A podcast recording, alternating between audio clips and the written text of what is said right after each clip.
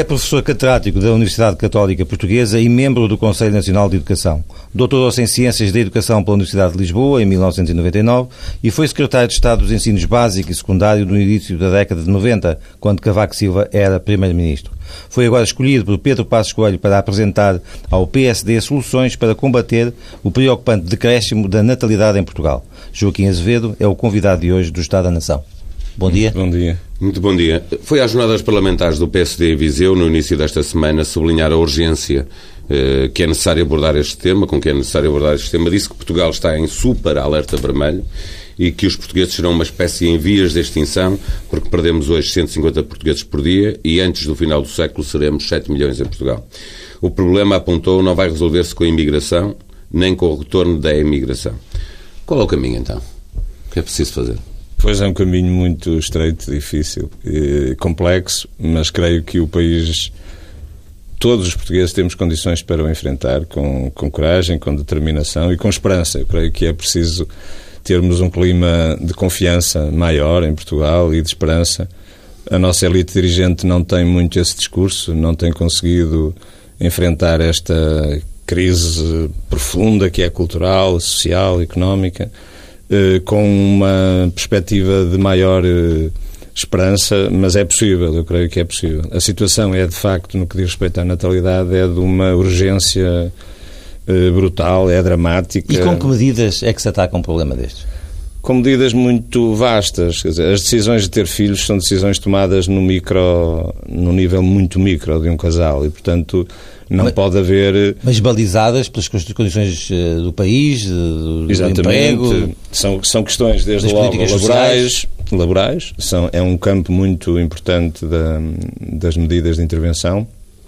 Eu posso depois uh, aprofundar, mas desde logo o campo laboral, o campo uh, educativo, uh, o campo económico, sobretudo a questão do emprego, e, eh, e to todas as condições de vida em termos laborais e, um, eh, e depois no conjunto da sociedade. Eu creio que uh, a decisão de termos ou não termos filhos também tem que ver com questões de mentalidade, de hierarquia de valores, de prioridades. Portanto, há aqui um universo muito, muito vasto. Não está convencido que a fiscalidade tenha um papel importante e determinante nesta inversão que é preciso fazer? Determinante é difícil dizer que haja um fator que seja determinante. Eh, mas é importante, sem dúvida, a fiscalidade em todas as políticas de incentivo à natalidade. Eh, a fiscalidade representou, mesmo no, num benchmark internacional, eh, representou sempre uma das áreas em que é preciso intervir. Agora, a, a questão não pode ser só essa, porque antes dessa pode vir a creche, não é? logo a seguir pode vir a questão laboral? As mulheres, como eu tenho enfatizado também, as mulheres em Portugal são eh, muito inibidas eh, de terem filhos e, se não mesmo, coagidas a não terem filhos no contexto laboral. Eh, há, eu tenho falado com, muitos, com muitas mulheres jovens em idade fértil e que dizem que uma das principais, se não muitas vezes a principal razão para não terem filhos, é a questão do emprego e da persistência da relação contratual. Eh, há uma ameaça clara às mulheres nos contextos de trabalho. Nós vamos já aprofundar aquilo que pensa e, enfim, percebermos algumas das medidas que, que provavelmente apresentará, mas ainda antes disso, a montante disso, gostaríamos de que nos dissesse em que ponto é que está a formação da, da sua equipa que vai constituir a comissão, quantas pessoas é, é que formam, de, de, de que áreas vêm e já agora quantas são, quem são. O que é que nos pode dizer sobre isso? Eh, sim, isso está ainda. Quer dizer, nós, nós decidimos que o mês de.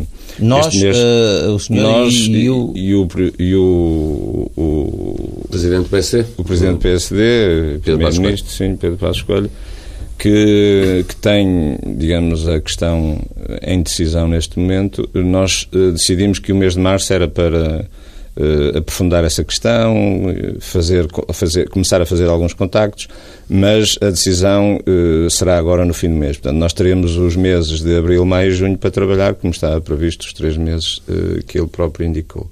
Mas essa, essa comissão vai ser aberta a especialistas ou vai, vai, vai, vai digamos, vai crescer, nascer e crescer dentro do PSD e das pessoas que normalmente não, trabalham com o PSD? Cresce no quadro do... nasce e cresce no quadro do Instituto Francisco Sá Carneiro e será aberta o mais possível no, ao conjunto da sociedade. A ideia é ter uma equipa relativamente pequena, com pessoas que abordam esta área e, uh, e depois promover eh, no país um conjunto de workshops, seminários, para debater estas várias valências que o problema tem. Portanto, é, abrindo aí, porque eu, eu, eu tenho essa perspectiva que o assunto deve ser o mais aberto possível em termos sociais e, portanto, convidando pessoas e fazendo debates, aprofundando a questão. Há experiências interessantíssimas pelo país fora que é preciso conhecer. Mas tem um horizonte temporal marcado. O Primeiro-Ministro tinha falado é esse, em novembro. Eh, eh, olhando para os dados também para quem nos ouve e nos lê, eh, vá percebendo do que estamos a falar, recordar que, segundo os dados do Eurostat, Portugal tinha em 2012 a taxa de fecundidade mais baixa da União Europeia, 1,28 uhum. filhos por mulher, numa tabela que é liderada pela Irlanda e pela França, que ultrapassa os dois, e um valor ainda assim abaixo da média europeia, que é 1,58. Eh, como é que vamos eh, eh, conseguir inverter estes números? Estávamos a falar sobre isso. A sua opinião, porque especificamente em Portugal, porque é que o número de filhos tem vindo a descer desta forma tão expressiva, sendo que estes países que estamos a falar, e muitos deles da União Europeia, têm os mesmos problemas que nós. Têm as mulheres no mercado de trabalho, têm crises económicas também, alguns deles. O que é que distingue Portugal de, dos outros países? Pois serão múltiplas razões. Eu creio que Portugal teve, nestes 40 anos, teve, teve um processo, se quisermos ir ao século XX todo, teve um processo de grande compressão, não é? de um sistema altamente eh, contentor, em que a população foi obrigada a viver, e, e aquela explosão que se processou com o 25 de Abril e com o ambiente democrático e com a liberdade fez, fez Portugal percorrer em 10, 20 anos o que outros países tinham eh, percorrido ao longo do século todo. E, eh, e fê-lo de uma forma, bom, se calhar precipitada em algumas coisas, eh, apressada e precipitada, e, uh, e, é verdade que nós não só somos os campeões nesta matéria, mas também somos campeões noutras. Portanto, há, há mudanças culturais profundas que Portugal que se operaram em Portugal e que são que hoje nós temos que ir caldeando de novo, pensando, repensando, conversando sobre elas, porque não há outra maneira de esconjurar este futuro. Mas, eh, eh, desculpa a, a, pergunta tal qual eu vou fazer, mas o 25 de Abril foi mau para a natalidade em Portugal porque, não, porque não estimulou, foi isso que eu disse. estimulou a, a revolução sexual, o hedonismo, não, o que é, não, não, é foi, não é, eu não, primeiro não estou a dizer que o problema é mau, quer dizer, não, eu acho que a questão não é ser mau, não há aqui juízos uh, morais sobre isto. Não é questão de ser mau ou não ser. A sociedade portuguesa evoluiu de um certo modo. Mas o que, eu, o que eu digo evoluiu, evoluiu muito rapidamente. Evoluiu eh, muito rapidamente, etapas, de forma, de, de forma explosiva. E menos ponderada numa série de, de aspectos. De algumas coisas fundamentais. Exato, havia há aspectos. E esses aspectos, diga-me diga só um ou dois deles a questão, por exemplo, do acesso à escola e à educação escolar, que, que eh, introduz um fator eh, de abertura de espírito e de percepção do mundo muito diferente daquela que havia antes. É? As pessoas ficavam nos meios rurais e tinham pouca oportunidade para pensar o mundo em que viviam. E, eh, por exemplo, o acesso das mulheres ao mercado de trabalho, que foi, somos campeões, portanto, em muito poucos anos percorremos esse caminho muito, muito abruptamente e Agora, tudo isso, exemplo, são dois exemplos, mas, mas há mais. Tudo isto significou uma evolução enorme da sociedade portuguesa em muito pouco tempo. A evolução tem imensos aspectos positivos e a maioria deles são certamente muito positivos. Não podemos é olhar para isto e dizer eh, estamos, estamos muito melhor. Claro que estamos muito melhor temos é que perceber que há aspectos em que a sociedade portuguesa precisa de se repensar. E é essa a questão. É? O, o, sociólogo António Barreto, também aqui neste espaço de, de entrevista, dizia há, poucos, há poucas semanas que muitas vezes nas últimas décadas os governos colocaram isto na agenda política, esta questão da natalidade, mas que o fizeram sempre de uma forma demagógica, uhum. porque depois não se viram uh, medidas uh, uhum. concretas. Houve uh, uma certa indiferença e inabilidade em relação àquilo que estava a referir, o, o, caminho que percorremos, isto foi esquecido, de facto. Esteve no discurso político, mas António Barreto tem razão, nunca ninguém fez nada por isto. Eu acho que tem razão porque a questão é olhada de uma forma muito parcelar. Se nós, por exemplo, enfatizamos a questão fiscal e nos, e nos envolvemos a discutir o, o, o, sistema fiscal mais amigo da natalidade e não olhamos as outras variáveis, estamos a cometer um erro trágico. Ou se nos focamos especificamente só sobre a questão laboral, mas a questão laboral, por exemplo, apela para uma questão muito mais vasta. É preciso que os empresários discutam essa questão. É preciso que as associações empresariais coloquem essa questão na agenda. Portanto, o problema não é tanto, se quisermos, é, é o problema da responsabilidade da elite dirigente, nomeadamente do, do, dos governos e da Assembleia da República em questão. Mas uh, é preciso que, o, que, a questão chegue ao conjunto da sociedade. Essa ideia do super, uh, de um super alerta vermelho tem que ver com isso. É preciso sacudir a, a as cabeças e, e, fazer com que os portugueses acordem para uma realidade. É? Estão a tentar atirar o lixo para debaixo do tapete e não estão a perceber que está, está em causa a própria sobrevivência deste projeto cultural que se chama Portugal, não é? Eh, eh, mas eh, provavelmente não chegará, porque se pensarmos que alguém, uma pessoa qualquer, um casal, admitir que e conseguir perceber que Portugal vai ter, está num super alerta vermelho e vai ter problemas eh, enquanto sociedade, as pessoas não vão individualmente tomar a decisão de ter mais filhos, eh, mesmo que não, não os tenham ou que já tenham um, dois, três, o que for, uhum. só porque percebem que há um problema na, na, na sociedade. Mas a minha pergunta é: a primeira, a primeira questão a resolver é essa, é de, é de eh, fazer perceber ao país coletivamente que temos um problema que tem uma gravidade que as pessoas ainda não, ainda não descobriram? Claro, porque, vamos lá ver, a questão é assim: se o problema fosse um problema do governo ou um problema de meia dúzia de pessoas, essa, então reuníamos com essa meia dúzia de pessoas e dávamos as melhores condições possíveis para terem filhos. O problema não é esse, o problema é global, da sociedade toda. E como eu digo, e, e nós sabemos, se isto, se a decisão de ter filhos ou de ter mais filhos se joga no quadro familiar, não é? muito restrito, muito micro, essa decisão tem imensos elementos que interferem nela. E, portanto, nós temos que agir sobre esse conjunto de elementos que têm vertente económica, social, cultural, educacional, laboral. É nesse conjunto de variáveis que é preciso intervir. E aí temos que intervir todos. Não podemos dizer que isto, quer dizer, que basta que haja uma medida fiscal qualquer, essa o Governo pode fazer, mas, por exemplo, as condições de trabalho e, e tornar o, os espaços laborais amigos da, da, natalidade e das crianças, isso não depende do Governo. Quer dizer, ou a outros níveis, eh, se queremos, por exemplo, ao nível da, da das creches, da organização do sistema de apoio aos 0 3 anos. Por exemplo, a prioridade que é preciso dar aos 0 3 anos é que ninguém fala disso. Os pais, uma das coisas, ou os casais que querem ter filhos, uma das coisas que colocam logo sobre a mesa é como é que eu vou resolver este problema a partir do quarto mês. E como é que eu tenho, condições ou não tenho, de colocar a criança em, em ambiente educativo eh, com qualidade até aos 3 anos. Portanto, e isto as autarquias, há autarquias começaram, por exemplo, a perceber isto e que estão a organizar-se de formas notáveis para resolver este problema. Mas há outros contextos, nomeadamente os do litoral, as autarquias que não sentem tanto na pele, agora começaram, mas não sentiam tanto na pele este problema da queda demográfica, eh, ligam muito pouco a isto. Eu estive há muito poucos dias num debate com um, aqui um, um responsável eh, pelo município de Matosinhos e eh, verifiquei que Matosinhos, neste momento, por exemplo, que é um conselho litoral, está alarmado com a queda demográfica e as consequências.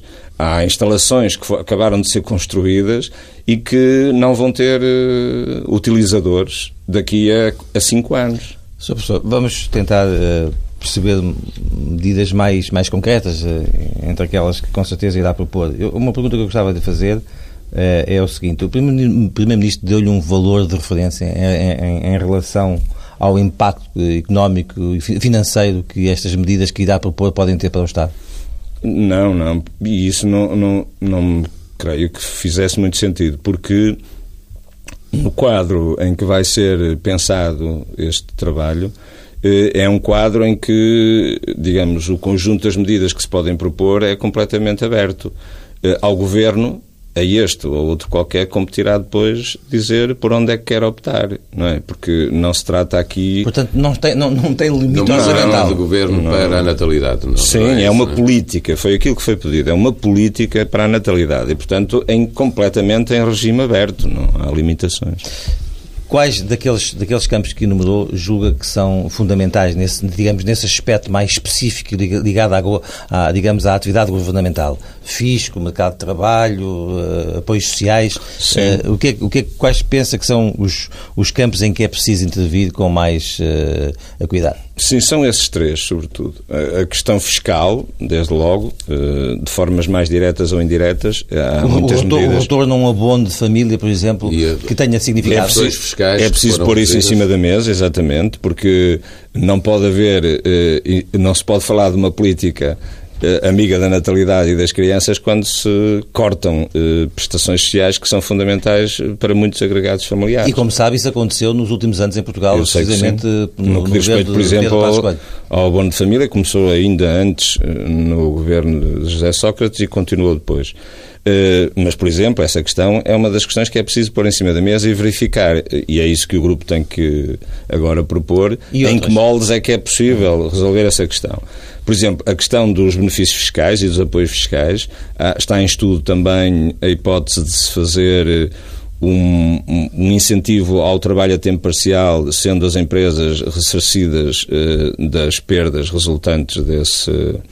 De, e, e, tanto do, do, da saída dos trabalhadores tempo, uh, parcialmente. Uh, há outros sistemas que podem ser desenvolvidos, há várias medidas de apoio social que podem ser desencadeadas. Há a questão, por exemplo, das creches, uh, que também é outra área importante em que pode haver maior incentivo público.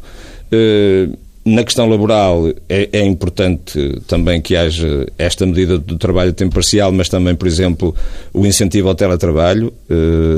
É muito importante que isso se consiga também conjugar com as prestações habituais e também podemos ir à área da banca. É importantíssimo que se pense em mecanismos de apoio às famílias eh, com filhos, eh, que eh, mecanismos de empréstimo eh, que sejam compatíveis com tempos de trabalho e de desemprego, e isso tem que, se, tem que se colocar em cima da mesa. Já existem experiências a nível internacional que permitem eh, fazer face a este contexto novo, e, por exemplo, ao nível da habitação também, eh, tendo em conta que cada vez há mais Uh, espaços habitacionais uh, devolutos, é muito importante criar mecanismos que permitam uh, incentivar casais jovens e que queiram ter filhos a fazerem ocupações dessas, de, dessas habitações em moldes também muito diferentes. Isto é, a sociedade, é, é, a sociedade toda que está em jogo que tem que recriar sistemas, modelos, porque de facto não é só a questão. A questão da natalidade é eu quase diria, é uma coisa, é um, um problema quase no fim, no fim da linha. Não é? Há imensos outros problemas que estão antes que fazem com que essa opção depois não seja e faz tomada. E faz sentido uh, assumir um objetivo a longo prazo, uh, claro. X habitantes no ano 2030, 2040, 2050, uh, faz sentido que o plano seja também uh, tão específico quanto isso ou hum, não tem razão de ser esta? Não me parece, eu creio, quer dizer, não me parece, vamos ver o que é que o conjunto das pessoas depois pensará sobre isso, mas não me parece.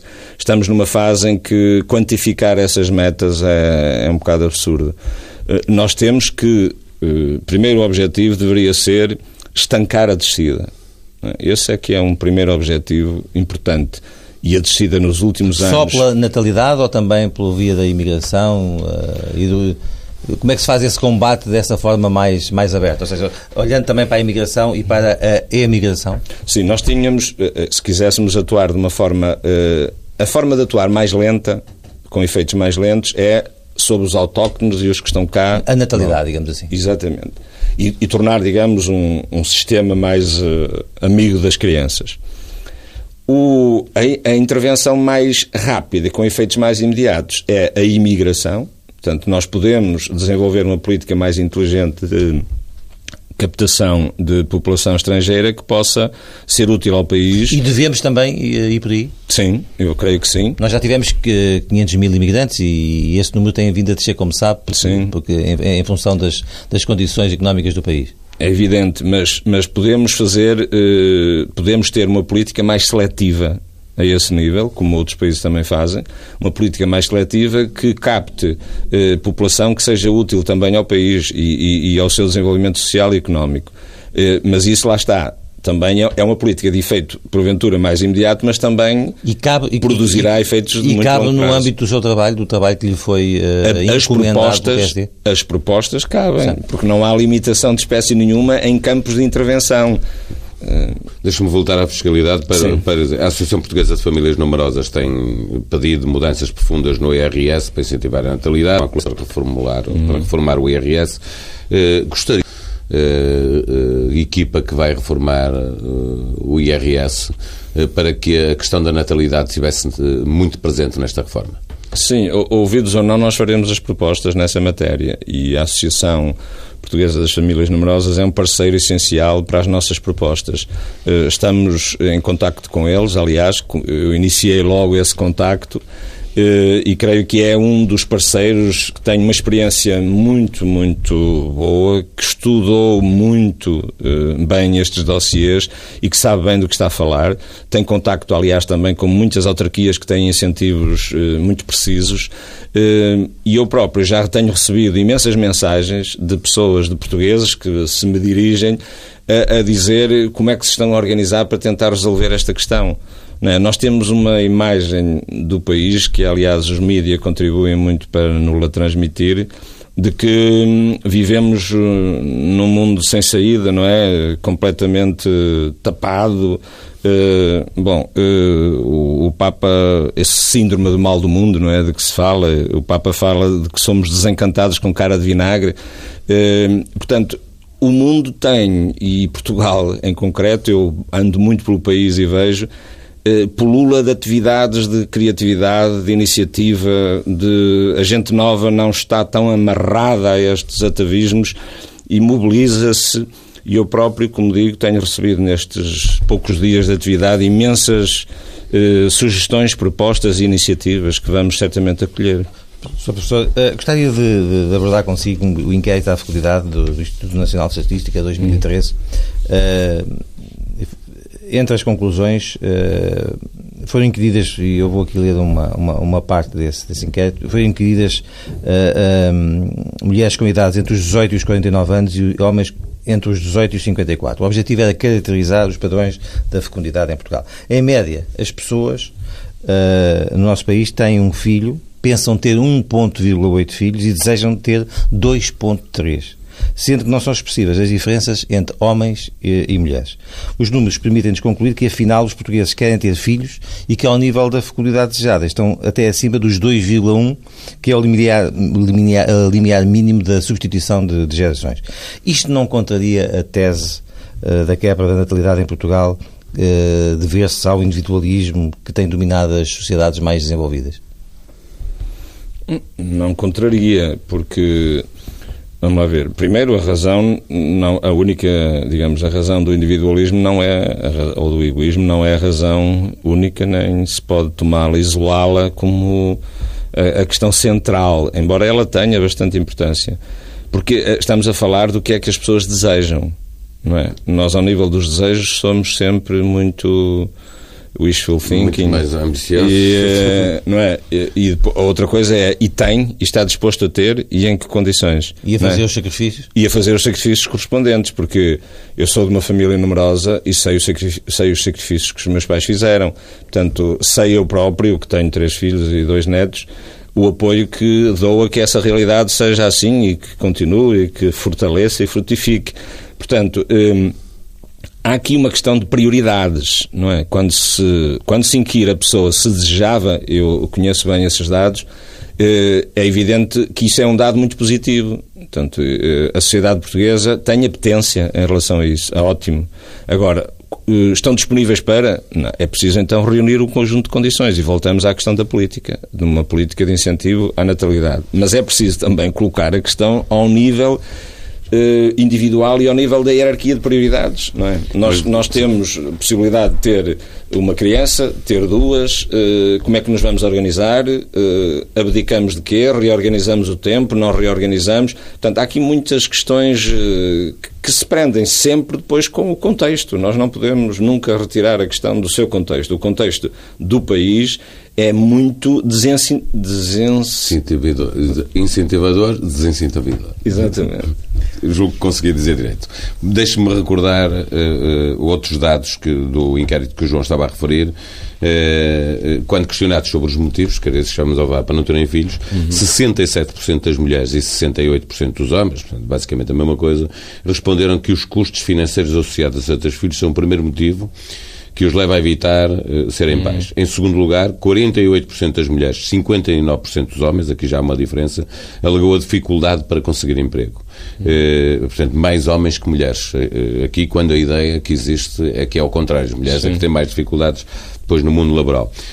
No, uh, são questões muito concretas e claramente financeiras e do mercado de trabalho. Claro. Uh, isto não o faz pensar de maneira diferente aquilo que que sabemos sobre as razões que levam um, os pais a não terem filhos? Não, eu acho que isso só corrobora o que eu acabei de dizer desde que iniciamos a nossa conversa, que a questão eh, se prende muito com questões laborais e questões de emprego e depois questões eh, de incentivo eh, e, portanto, financeiras eh, aos primeiros anos de vida da, das crianças. Eu creio que é aí que se tem que intervir em termos públicos, porque a intervenção pública e, nomeadamente, uma intervenção de um governo tem limitações muito grandes neste campo, não é? Intervém só onde pode intervir, em variáveis muito exógenas à, à, decisão de cada casal. Mas é evidente também que há questões que que se prendem com a decisão do casal e que no fim do dia contabilizam essas, essas uh, condições de vida e de trabalho como questões centrais. Nesse tudo que diz que, que, conhece bem, quais são as conclusões mais importantes? As conclusões, as conclusões em termos de de saber porque, porque é que em Portugal uh, estamos a diminuir a população. Ou iniciámos esse caminho de forma acentuada nos últimos anos? A questão principal, uh, que é advogada, essa é que é a questão, porque é na base da inquirição, tem que ver com essas questões de, um, económicas e financeiras, de, de, chamadas condições para apoio à, à, à maternidade e à paternidade. Uh, e essa é uma questão central. A outra tem que ver com os estilos de vida. É? São as duas grandes questões que resumem os aspectos uh, cruciais que envolvem este problema. Uh, Disse-me há pouco que, que, ao contrário até do que, do que se pensa, em Portugal há muita gente com vontade de, de colaborar nesta, digamos, em encontrar soluções para o problema vai haver alguma metodologia específica para, eh, digamos, ouvir e inquirir o país sobre isto? Vai haver, eh, vão estar abertos a contributos, a documentos, enfim, Sim. como é, que, como é que vai fazer eh, essa discussão na, em Portugal nos próximos tempos? Sim, não só teremos, do ponto de vista eletrónico, digamos, endereços para que as pessoas possam enviar as suas sugestões, mas também vamos realizar aquilo que eu dizia há pouco, esses workshops e seminários envolvendo segmentos específicos da sociedade portuguesa portuguesa e áreas temáticas específicas da sociedade portuguesa, como eu dizia, empresários, jovens. Portanto, tem alguma garantia de que uh, esse trabalho que vai ser feito para o partido, no fundo, primeiro, uh, vai ter consequências ao nível governamental? Eu creio que sim. Eu creio que sim, quer dizer, as consequências. Creio, creio que sim, mas seria diferente estar a fazer este trabalho para o governo. Não está, é para, um, é para o partido. Sim, foi para pedido, o maior partido do governo, mas sim, para um partido. E foi pedido, uh, digamos, o pedido surge a partir uh, do Congresso do PSD. Aliás, como sabe, ficou ali equívoco. Uh, muitas das pessoas pensaram, quando Pedro Passos Coelho anunciou esta decisão, que o estudo fosse para o governo. Depois é que se percebeu mais tarde que era afinal só para o PSD. Sim, que ele Mas, nasce nesse quadro do Congresso PSD e nasce no quadro do para PSD. Para si nunca houve esta confusão? Não, não, porque quando me foi eh, pedida esta colaboração, ela foi claramente eh, expressa assim. Portanto, eh, agora, o, que eu, o que eu considero, eu como um, um independente, o que eu considerei foi, esta, esta é uma boa oportunidade de introduzir a questão no país. Esta poderia ter sido outra. Bom, Quer dizer, nós vivemos com o que temos, não é? A, a opção do, do Presidente do PSD e Primeiro-Ministro foi esta. É importante, é mais abrangente e claro e viável discutir esta problemática de uma forma aberta, sem o constrangimento do Governo. É verdade. Portanto, acho que foi uma belíssima opção. Agora, o, o Governo aproveitará aquilo que entender, este e outro qualquer. O senhor referiu-me agora, agora mesmo que, que é um independente. Hum, é um homem de formação católica. Sim. Como é que o senhor viu algumas das leis que nos últimos anos uh, foram polémicas da sociedade portuguesa, a interrupção voluntária da gravidez, o casamento homossexual? Acha que isso também é parte do problema que temos? No que diz respeito à, à questão da natalidade, não parece, não é? Isso são questões bastante bastante laterais em relação à questão da maternidade e em relação à queda, a este inverno demográfico, não, não são essas as questões centrais. Eu faço-lhe a pergunta é... para conhecer o seu pensamento, porque muitas vezes uh, atribui-se à, à, à, Igreja um pensamento conservador nessas matérias e as coisas às vezes aparecem ligadas. Portanto, para que fique claro, não... na sua, na, na sua não, visão do problema não existe este tenho... preconceito. Sim, eu tenho a minha posição uh, em relação, por exemplo, à questão do, do aborto, a interrupção voluntária de gravidez, claro, eu tenho a minha posição, sou contra. Eu sou um defensor eh, a todos os títulos da vida. Acho que esta questão, nomeadamente esta questão que está imposta sobre a mesa, tem muito que ver com esta questão nuclear do ser humano. Eu recebi a vida de graça. Eu devo dar a vida. Portanto, e, e como é que eu o vou fazer? Esta, para mim, é uma questão central nuclear de toda esta problemática. Nós falamos pouco do que é importante em nome do que se tem que fazer Mas não liga diretamente a este problema? Eh, mas não há uma ligação direta, nem muito menos causal, de maneira nenhuma. Deixa-me só, para terminarmos isto, ir ao, depois ao fim do resgate e o pós-troika, porque o tempo corre.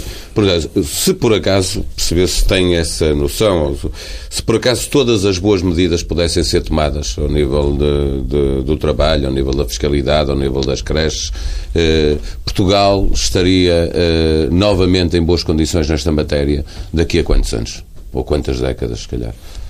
Eu, eu, creio que normalmente nós precisamos, o tempo que demoramos a fazer a descida, precisamos dele para subir. É? Nós, nós precisaremos na mesma de uns 20 a 30 anos para recuperar, creio eu que... Se fizermos... Se fizermos... O, eu, eu, vejo, por exemplo, eu estive envolvido no, no relançamento do ensino profissional em Portugal.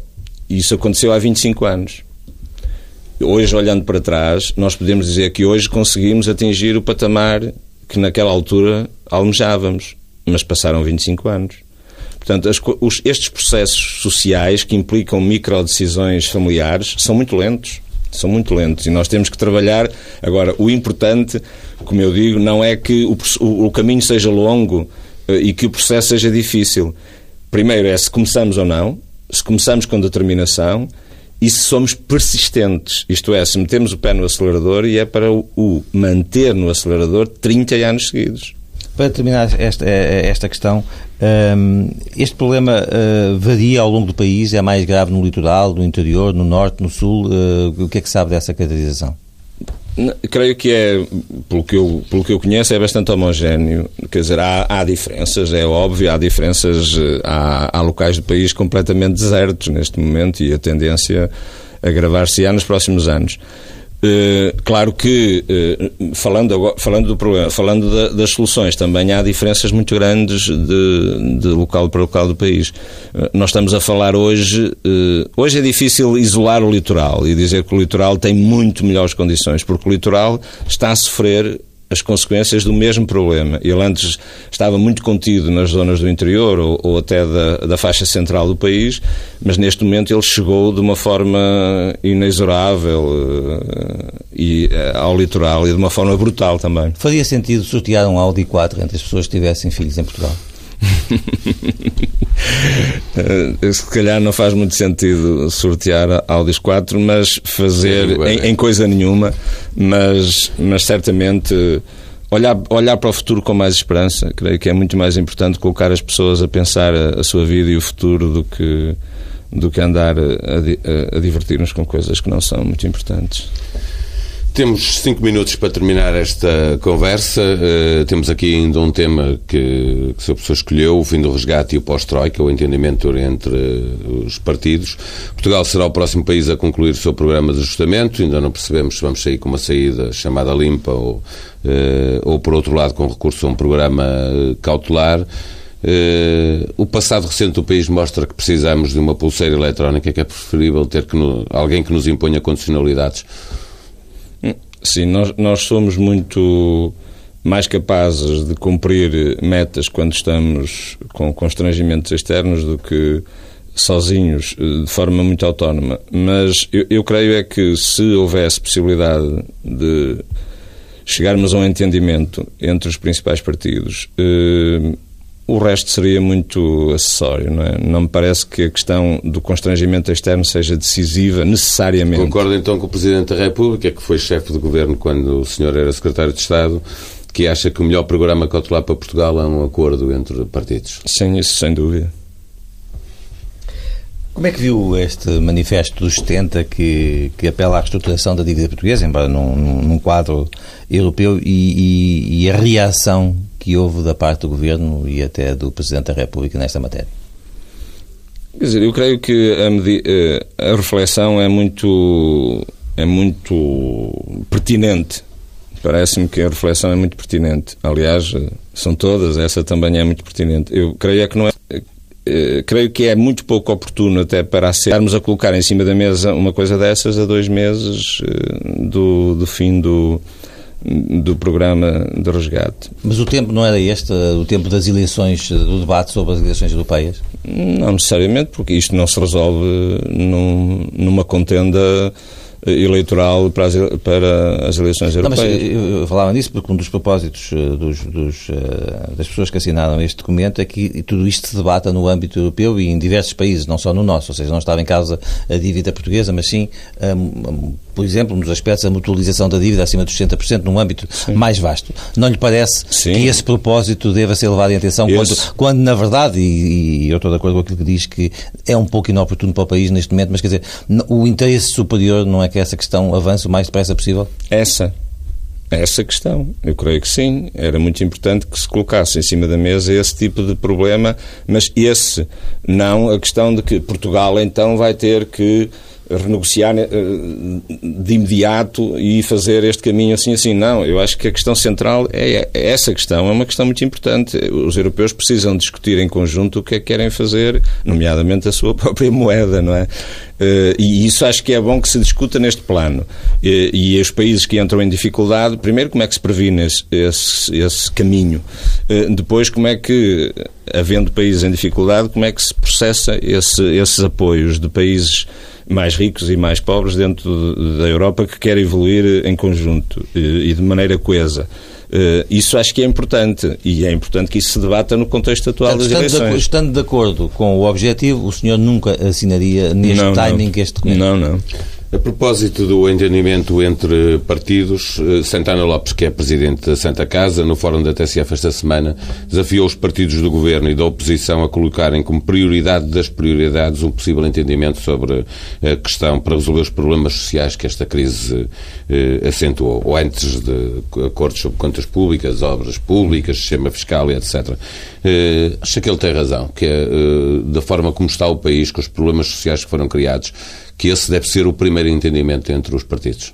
Eu creio que sim. Eu estou de acordo com. Não conheço bem o contexto das declarações uh, do Dr. Pedro Santana Lopes, mas, mas estou de acordo que, primeiro, que a prioridade tem que haver um olhar profundo e muito sério e muito rigoroso sobre a questão social portuguesa. E, uh, e, é muito importante que os partidos se mobilizem em torno de alguns objetivos comuns no que diz respeito às questões sociais. Esta, da natalidade, é claramente uma delas, não é? Mas, mas tem que haver algum entendimento comum, porque aquilo que eu dizia de sermos persistentes numa política deste tipo implica o mínimo de consenso à partida.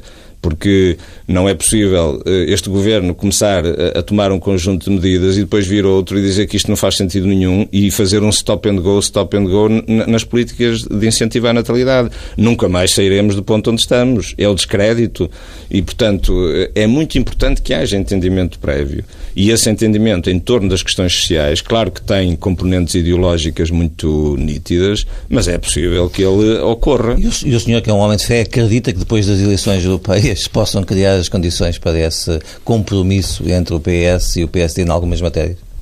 Se, quer dizer, não sei se há muitas condições entre a nossa elite dirigente para se chegar a esse entendimento. Mas, mas sim, mas creio que, que se deve fazer o possível, que se deve continuar a perseguir esse objetivo, acho que sim. Uh, nomeadamente escolhendo áreas uh, em que é mais viável chegar a um acordo e depois umas podem uh, puxar as outras. Para terminar esta entrevista, o senhor foi mandatário da, da candidatura de Luís Filipe Menezes aqui ao Porto, à, à sua cidade, na, nas autárquicas do ano passado. Um, ehm, como é que olha para esse, digamos, para esse falhanço estrondoso de Luís Filipe Menezes do PST aqui no Porto e que balanço é que faz de, dos primeiros meses de mandato do, do Presidente Rui Madeira? Eu, eu uh, a esse, uh, esse convite do Dr. Filipe Menezes uh, porque, aliás, estivemos no governo juntos e é daí que nos conhecemos e eu achei que ele poderia trazer sangue novo ao Porto, de que o Porto precisava urgentemente. Uh, e por isso apostei nesse projeto e creio que se voltasse atrás fazia o mesmo. Portanto, o projeto não, não, não vingou. O Dr. Rui Moreira, de quem sou, aliás, amigo, venceu e venceu bem. Portanto, hoje estamos num quadro diferente ele tem vindo a, a pôr de pé uma outra perspectiva para a cidade que, com a qual, aliás, as duas candidaturas tinham projetos muito semelhantes em muitas áreas. Uh, o Porto tem bem identificados os seus problemas. Uh, a forma de os resolver e a maneira de os atacar é que não está muito, muito bem uh, articulada até hoje. E, eh, e creio que o, o Dr. Rui Moreira tem belíssimas condições para poder eh, levar por diante um Porto mais forte e um Porto, a marca Porto, como nós dizíamos. A marca Porto é uma marca cada vez mais projetada internacionalmente e o Porto tem belíssimas condições para se projetar a nível não só nacional, mas sobretudo mundial. É aí que o Porto tem que jogar e não na, e não na luta contra Lisboa. Peço-lhe só, eh, mesmo para terminar, um prognóstico para as eleições europeias, PSD e CDS, na sequência da sua ação governativa, eh, serão penalizados nas eleições, em sua opinião? O, o, o governo o PSD e o CDS, CDS sim, estão juntos numa coligação. Sim, claro, isso é mais que óbvio, não é? Com, com aquilo que foi preciso fazer e os sacrifícios que foi preciso eh, pedir aos portugueses, é evidente que parece-me que isso que ocorrerá. Eh, as pessoas são muito sensatas, os portugueses são muito sensatos e sabem na hora de votar ou, ou fazem, decantam toda essa realidade e depois traduzem isso num voto, têm feito sempre assim. É natural que isso ocorra, não é? Professor Joaquim Azevedo, obrigado por ter vindo à TSF e ao Diário Notícias. Bom dia. Nada.